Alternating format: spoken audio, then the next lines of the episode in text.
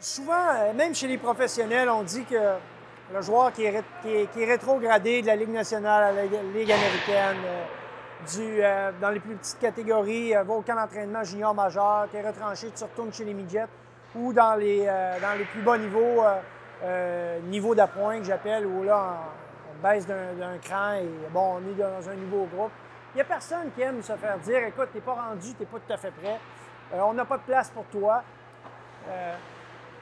La pire, la meilleure des choses, c'est de le prendre personnel et de t'en servir comme motivation.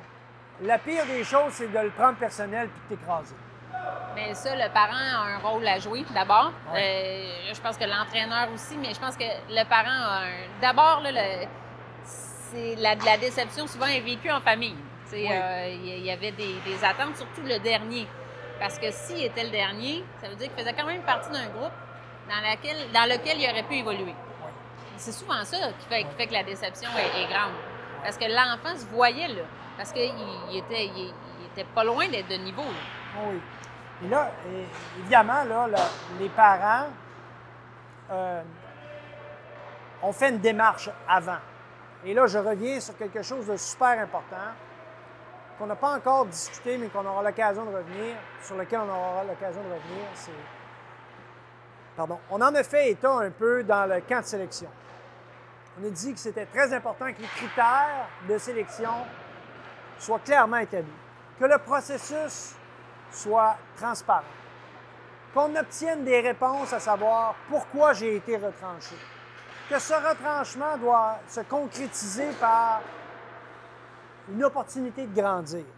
Pour ça, je dois donner de l'information. Donc, quand vous faites un camp de sélection et vous retranchez des joueurs, particulièrement les derniers joueurs retranchés, vous devez absolument accompagner cette, euh, euh, cette, décision avec une fiche, avec de l'information, avec des choses concrètes sur lesquelles le jeune et la famille peut réfléchir, sur lesquels, des éléments sur lesquels on peut réfléchir et dire, bon, mais là, j'ai des choses à améliorer carrément, il y a des éléments sur lesquels je dois travailler. Il y en a d'autres où on n'a pas de contrôle. Écoute, tu n'es pas assez costaud, pas, ta maturité physique ne te permet pas de jouer avec on a trouvé que tu avais perdu beaucoup de bagarres en un contre un. Parfait. Moi, j'adhère à ça. C'est correct. Une fois que ça, c'est fait, cette information-là est transmise aux parents. Là, les parents digèrent ça avec l'enfant. Et là, il y a une deuxième étape. L'intégration au nouveau groupe. Je pense qu'une intégration qui est saine doit se faire avec ce transfert d'informations. S'il n'y a pas de transfert d'informations, évidemment, là, le jeune s'en vient là, il va être le meilleur de l'équipe, il n'est pas motivé parce qu'il dit Je suis trop fort pour un club. Mais si l'enfant sait sur quoi il doit travailler, moi, comme parent, je suis rassurée. Parce que je me dis c'est constructif. Ah, OK, euh, comme tu dis, ben, les batailles à un contre un, ou euh, bon, il sait sur quoi il travaille. Euh, mais pour l'avoir vécu avec mes propres enfants, c'est arrivé à quelques occasions, j'ai dit à l'entraîneur, tu sais, Hey, allô, allô, mon, enfant, il a, peut-être besoin d'une tape dans le dos. Il, est triste. On, accepte cette décision-là, mais il ne file pas. il est déçu. Ça se fait, ça. Comme, parent, ça se fait. Aller dire à l'entraîneur, l'entraîneur, c'est c'est pas, pas un joueur qui se pense superstar qui arrive, c'est un joueur qui est déçu. Euh, il, y a, une communication. L'entraîneur a un rôle à jouer dans l'accueil de cet enfant-là. Tout à fait. Celui qui l'accueille a un rôle, celui qui le laisse partir a un rôle très important parce qu'on ne sait pas c'est un peu comme dans la vie. Là, tu ne peux pas sous-estimer cette personne-là. Ça se peut que dans un an, dans deux ans, que tu sois son entraîneur à nouveau ou quelqu'un d'autre soit son entraîneur. Si tu ne traites pas bien les, gens, même les enfants, là, si tu ne traites pas avec respect, ça va revenir. Donc, moi, je pense que cette espèce de, conscience de je dois lui donner le goût. Je dois trouver une façon de le garder dans le hockey. C'est ma responsabilité comme intervenant. Donc, déjà, de l'accompagner avec un, rapport, avec un petit quelque chose, avec une motivation, en disant travaille sur ces éléments-là, etc., etc. Ça, c'est une première chose. Les parents peuvent mettre les deux entraîneurs en contact. Ça, c'est une, façon de faire. Moi, je pense que l'entraîneur a cette responsabilité. Moi, je vais parler à l'entraîneur. Je suis l'entraîneur de l'équipe majeure, il y a un entraîneur ou l'inverse. Je m'attends à ce que l'entraîneur me donne de l'information sur ce joueur-là.